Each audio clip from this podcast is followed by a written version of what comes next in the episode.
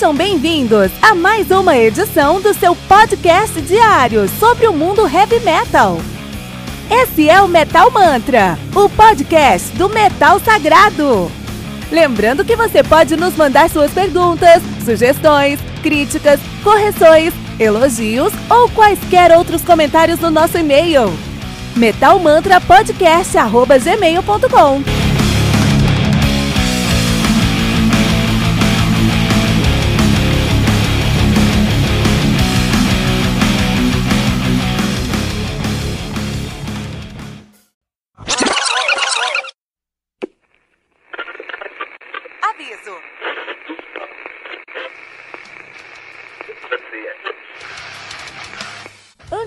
começar, avisamos que todo o conteúdo do Metal Mantra é Creative Commons. Por isso, músicas, links e podcasts citados nesse programa estão na descrição desse episódio. E caso você ouça algum barulho estranho durante esse episódio, não se assuste. Isso acontece porque eu estou gravando esse programa na rua. Só mais uma mágica que o Encore FM fez acontecer.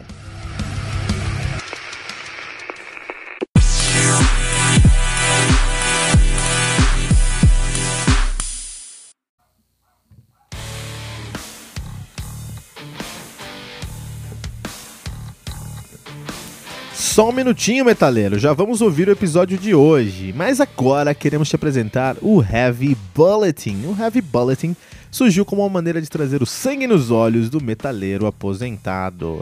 Mas o que é o metaleiro aposentado? É o cara que na adolescência ouvia muito heavy metal, tinha cabelo grande, tocava numa banda e depois de um tempo a escola acabou, veio o vestibular, a faculdade, o trabalho, o IPVA do carro, o casamento, o apartamento, os filhos, os boletos, a academia, enfim, tá osso, né? Eu sei disso porque eu passo por isso também, mas eu nunca quis deixar a paixão que eu tenho pelo heavy metal morrer. E assim, eu comecei o meu podcast para falar sobre um álbum novo de heavy metal todos os dias. E para isso, eu tive que desenvolver uma curadoria, um processo interno para conseguir me manter a par das novidades do mundo do metal. E com esse processo eu lancei 300 episódios entre janeiro e abril de 2019. Vou repetir isso, tá? 300 episódios em 4 meses. A maioria dos podcasts de heavy metal não chegou no episódio 200 ainda, com um ou dois anos de atividade. E isso só foi possível por conta do meu processo interno de curadoria. E é essa curadoria que eu acredito que é o modelo de monetização que eu sempre busquei. É uma forma de entregar muito mais para o meu ouvinte do que eu estou pedindo em retorno. Porque eu sei que contribuir com o Metal Mantra representa um sacrifício e um voto de confiança. E a minha resposta para essa paixão do meu ouvinte é o Heavy Bulletin, o seu guia definitivo para o mundo do heavy metal. O Heavy Bulletin é uma newsletter semanal que você vai receber no seu WhatsApp com quatro colunas. Uma coluna de lançamentos, com nove álbuns que saíram naquela semana, ou naquele mês, quando a semana estiver fraca de lançamento. Uma coluna de aniversário, com três álbuns que estão fazendo aniversário naquela semana. Uma coluna de garimpo, com três discos que são uma sugestão do Metal, do metal Mantra sempre fugindo do óbvio, e uma coluna especial, que conta com uma lista de seis discos, por exemplo, Power Metal canadense, Death Metal da Flórida ou Death and Roll americano. Todas essas sugestões vêm com uma capa, um texto descritivo e o link para o Spotify. Estamos falando de 21 discos que você pode ouvir todas as semanas, com selo de curadoria do Metal Mantra. E quanto é que isso vai custar? R$ 9,90 por mês. Isso mesmo, pouco mais de 10 centavos por disco. Esse é o modelo de se entregar muito mais do que estamos pedindo em retorno. 84 discos por mês por uma assinatura de R$ 9,90. E ainda mais que isso, nós não queremos que você dê nenhum pulo no escuro. Se você acessar agora o nosso projeto de financiamento coletivo no colabora.ai, você já pode conferir a nossa primeira edição aberta para todos. Essa edição tem todas as colunas e o cuidado que você vai encontrar em todas as próximas edições. Por isso, acesse agora mesmo o colabora.ai barra metalmantra e conheça o Heavy Bulletin, o seu guia definitivo para o mundo do heavy metal.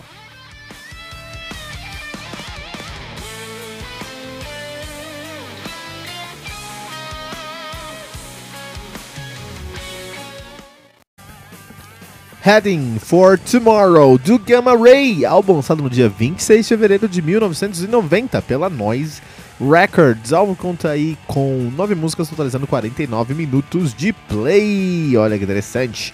Gamma Ray, Gamma Ray que é a banda que o Kay Hansen uh, montou depois que ele saiu do Halloween em 1989. Era pra ser só um álbum solo do Hansen, né? Mas ele falou: Ah, não, quer saber? Vamos, vamos fazer uma banda de verdade? Fizeram uma banda de verdade, muito interessante, né? Ah, os caras fazem um Power Speed Metal, um dos bastiões do Power Speed Metal europeu. Os caras são de Hamburgo, na Alemanha. Estão nativos aí desde 89 até hoje, sem nunca parar. A discografia dos caras é bem grande, bem longa. Nós temos aí o Heading for Heading for Tomorrow de 1990. Temos o Sight No More de 91, Insanity and Genius de 93, Land of the Free de 95, dos maiores álbuns do heavy metal, um dos álbuns essenciais do heavy metal, da história do heavy metal. Somewhere Out in Space, também um excelente álbum do Gamma Ray. Power Plant de 99. The Wor No World Order de 2001, Majestic de 2005, uh, Land of the Free 2 de 2007, já não tão bem recebido. Um, uh, to the Metal de 2010, Empire of the Undead de 2014. Mas a gente não conhece o Empire of the Undead, nem sabia que tinha lançado. Olha isso, cara. A gente tá aí na, fazendo um power, uh, podcast heavy metal, a gente nem presta atenção nas coisas, né? Então, bom, bom vida mais. Atualmente a banda é formada por Kay Hansen na guitarra e no vocal. Uh, ele que toca no Halloween hoje, no Unisonic e no Hansen and Friends. É muito interessante. Vamos falar sobre Halloween, vamos falar sobre Hansen e Halloween daqui a pouco. Já tocou no Iron Saver, já tocou no Avantasia, no Gentry, Iron Fest, Second Hell, Ancient Call. Puta, isso é Deus do Heavy Metal, né? Dirk Schlechter na guitarra e no teclado a, do, do Gamma Ray, agora ele tá no baixo. Ele que toca no Avalanche e no Neopera. New, Neopera. Já tocou no Freedom Call. Uh, Henio Richter. Eles tocam no Xamã, esse cara aqui, hein? Uh, guitarrista e, baixo, guitarra e teclado da banda. Uh, ah, o Henio Richter. Ah, sim. Ele tocando no Unity. Tocando no Rampage no Vantage, no Karen e no Xamã. Michael Enra na bateria. Toca no Primal Fear hoje. E no Unisonic também. Muito bom. Tocando Uri, Uri, Ulion Roth no Murder One, no Metal, Metal é uma puta banda, hein, meu? Metal é uma puta banda. E o Frank Beck no vocal, ele que toca no Masters of Disguise. Hoje em dia, né? Muito bom. Na época do lançamento do Heading for Tomorrow, tinha uma outra formação, que era uh, o Rolf Sheepers no vocal, Uwe Wessel no baixo, Matthias Büchschacht na bateria e o Kai Hensen na guitarra. Uh, e tocando algumas vezes algumas coisas no vocal também, né? Muito bom. E vamos falar sobre Halloween, vamos falar sobre Halloween. Então Halloween ali, o Halloween começou como um projeto bem pequeno do Kai Hansen, com Kai Hansen que encontrou um conterrâneo guitarrista tão genial quanto ele. O Kai Hansen é muito genial, cara. O Kai Hansen, Kai Hansen é um gênio do mundo do heavy metal com certeza, assim, né? Ele tem um, um, estilo, uma estética musical muito própria. Você consegue reconhecer a sonoridade dele em qualquer trabalho, a milhas de distância. Eu consigo escutar uma guitarra e falar, putz, isso aqui é Hansen. Não sei da que projeto que é, mas é o Kay Hansen. Ou isso tem muita cara de Kay Hansen, né? Então legal. Mas aí o Ken Hansen, ele encontrou um, um, um, outro guitarra tão genial quanto ele, que era o Michael Weiketh. Só que o Michael Weiketh ele era mais complexo do que Hansen. O Kay Hansen era mais direto, era mais rapidão. Mais na ideia do speed metal, que é o primeiro projeto do Halloween, do Halloween Walls of Jericho, tem muito mais de speed metal. E os dois juntos se entenderam muito bem, começaram a fazer álbuns incríveis, começaram a fazer músicas incríveis, né? Eles precisavam de um baixista, encontraram um cara que estava no meio do caminho, que trazia uma boa relação, que era o Marcus Grosskopf. E também trouxeram o Ingo Schweitenberg na bateria, Ingo Schweitenberg, falecido em 95, né? E essa formação precisava de um vocal, e o Kay Hansen falou, ah, eu gosto de cantar, deixa eu cantar, ele começou a cantar também. Só que ele cantava as músicas dele, mais diretas, mais retas, coisas como Future World, não coisas como I Am Alive, Keeper of the Seven Keys, coisas mais complexas. Então ele se sentiu desconfortável na banda em, em, em ter que cantar esses, esses estilos do Vikings, né? Ele sabia cantar o, as coisas que ele tocava, assim, né? E eles precisavam de um, de um guitarrista, de um vocalista, encontraram o, o, o Michael Kiske, e aí é história. E aí formou uma das maiores formações, uma das maiores formações, das maiores bandas da história do heavy metal, né? Beleza. Já temos isso aí. Agora, é interessante notar que um, o Kai Hansen, mesmo ele tendo participado do Halloween até 89, o Walls of Jericho é de 85, ele ficou no, no Halloween até 89, até o finalzinho do Keeper of the Seven Keys parte 2 ele não estava completamente satisfeito com o que estava acontecendo por dois motivos. Dois motivos. Três motivos, na verdade. Primeiro, ele estava fora da zona de conforto dele, tocando um som que não refletia 100% a sonoridade dele. Isso é verdade. E a sonoridade dele está lá no Gamma Ray, a gente consegue comparar Halloween e Gamma Ray, a gente vê que tem uma diferença grande aí. Isso não é errado, cara. Você não pode ficar num lugar que você não está feliz. Tem que sair mesmo. Segundo motivo, drogas. Dorgas, dorgas, dorgas, dorgas, dorgas. Ele deu uma alfinetada bem grande no Halloween no Heading for Tomorrow, porque ele tem uma música chamada Space Eaters, que lá na Alemanha, eu acho que ele é um lugar muito estranho, Space Eaters, comedores de espaço, é, é uma gíria para cheirar cocaína. Então, não sei porque tem isso lá na Alemanha, mas tem, né? Então ele deu essa, essa, essa cutucada no Halloween, que foi a mesma cutucada que é, fez com que o Kiss que saísse do Halloween. Kiss falou, puta, não. O Kiss, que saiu, o Kiss que saiu do Halloween virou crentão, cara. Ficou louco da cabeça. Não tem problema ser crente, tá, pessoal? Mas ele ficou louco da cabeça. É crente, entendeu? Coisas paralelas. E aí, é, por causa de Dorgas, os caras deviam estar tá numa loucura das Dorgas lá no, no, no Halloween, né? Isso dá, ele tá provando aqui com essa música, com essa cutucada para o Halloween, né? E o terceiro motivo ele é europeu.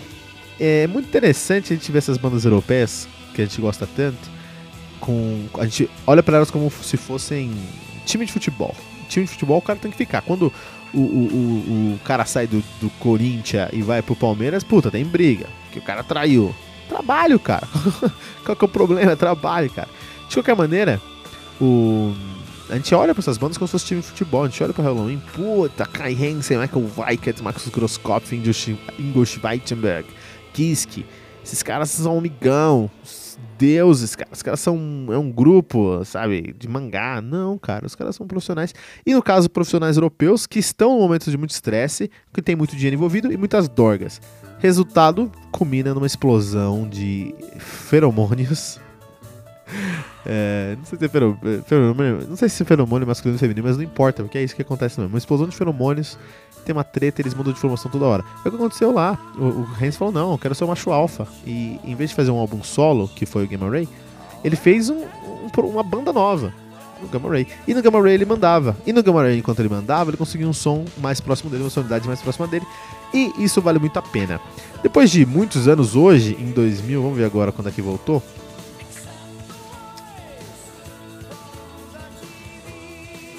Em 2015, Será que foi 2015? Foi depois? Vamos ver. Não, não foi 2015. Deixa eu pegar aqui. Enfim, agora recentemente, 2015, 2016, alguma coisa assim. Não só o Kai Hansen voltou pro Halloween, como o Kiske também voltou pro Halloween. E aí virou uma bagunça, cara. Porque. Por que, que o Halloween é bom? Porque você tinha. Você pensa em Walls of Jericho, você tinha, quando você pensa em Keeper of the Seven Keys Part 1, você tinha três gênios ali: Michael Kiske, Michael Weikert e Kai Hansen. Tá? Você pensa em Gamma Ray, por que, que Gamma Ray é bom? Porque o, Kai Hansen ali, o Gamma Ray é o Kai Hansen puro. Com toda a sua, a sua, a sua força, né? Com tudo que ele tem que entregar. Que é ótimo, parabéns. Mas aí, junta esses caras. Você tem dois vocalistas, o Darius e o, e o, e o Kisk, dividindo. Você tem quatro guitarristas, você tem dois uh, bateristas. Não é mais uma banda, é um projeto. Que eu acho um projeto válido ao vivo, deve ser muito legal, mas não tem a mesma honestidade e intensidade que eles entregavam lá em 87, cara. Conversando lá no nosso especial o tributo a André Matos, quando o André Matos faleceu, a gente gravou na mesma noite o tributo. É, a gente recebeu a presença lá do Cadu Puccini e da Fernanda Schenker, Cadu Puccini do, da Ramen e a Fernanda Schenker da, da Melira. A gente sentou pra conversar sobre isso. E eu conversei com a, conversei com a, com a Fernanda. Falei, Fernanda. Ela falou, pô, eu queria muito reunião dos Matos aí. Eu falei, Fernanda, eu não queria, cara, porque eu, queria, eu quero o Angra de 95 com o Matos. Acho que o Matos hoje tem que ter uma banda dele hoje, refletindo o momento dele hoje com o som dele hoje, né? Mas assim, minha opinião, minha posição também, isso é totalmente volátil e totalmente é, pessoal. De qualquer maneira, aqui no Heading for Tomorrow tem uma coisa muito interessante. O, apesar de ser o debut dos caras, eu não considero o primeiro álbum do Gamma Ray. Acho que o primeiro álbum do Gamma Ray não foi de, de 90, foi 91, foi no outro ano, que é o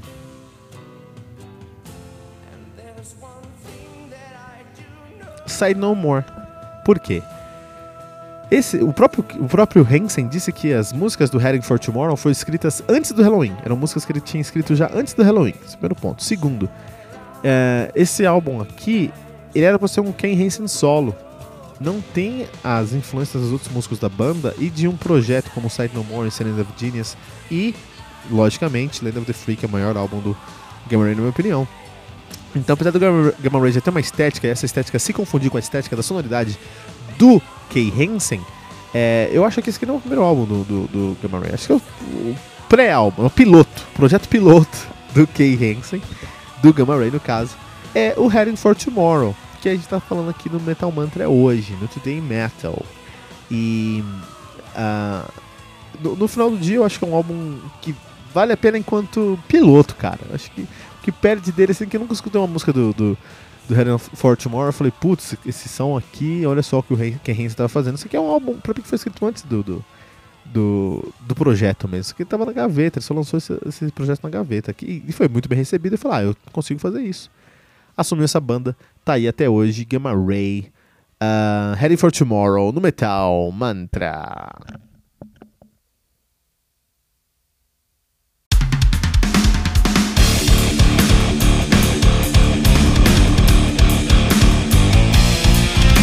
Você ouviu mais uma edição Metal Mantra, o podcast do Metal Sagrado.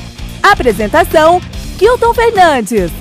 Não deixe de compartilhar a palavra do metal compartilhando esse episódio, usando a hashtag Metal Mantra.